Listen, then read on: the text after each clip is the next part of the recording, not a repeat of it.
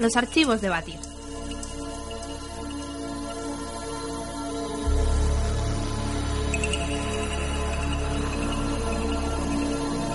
Una familia temible, un clan peligroso y un incierto destino. Estas palabras son solo una pequeña parte de los cientos de atributos adjudicados a la familia más famosa de su siglo, los Borgia.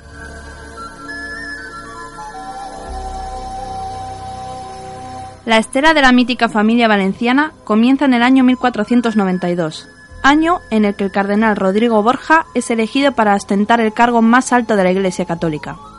A partir de aquel año, el nuevo papa sería Alejandro VI.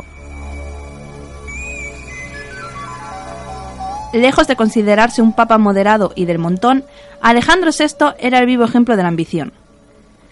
Tras el nombramiento de sus hijos en cargos tan importantes como cardenal o condotiero, la repentina muerte de su hijo Juan hizo que todos pusieran la mirada en una joven promesa, César Borgia.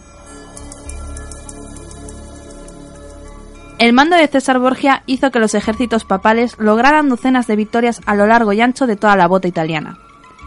La brillantez de César cogió a todos sus enemigos por sorpresa. A medida que pasaban los años, el Vaticano controlaba más y más provincias. La ambición de los Borgia no conocía límites, y eso fue su perdición. A medida que las regiones italianas eran conquistadas, crecía el número de enemigos. Sanguinarias vendetas, traiciones en uno u otro bando y, por supuesto, el asesinato. Nunca se supo con certeza quién fue el autor del magnicidio. Tras un cruel envenenamiento, el Papa Alejandro VI murió de una forma terrible. Su hijo César fue también envenenado, pero la fortaleza del joven general hizo que se reponiera de aquella traición. La familia Borgia, el clan más famoso y más odiado de su siglo. Todo un ejemplo de aquello que fue el Renacimiento italiano.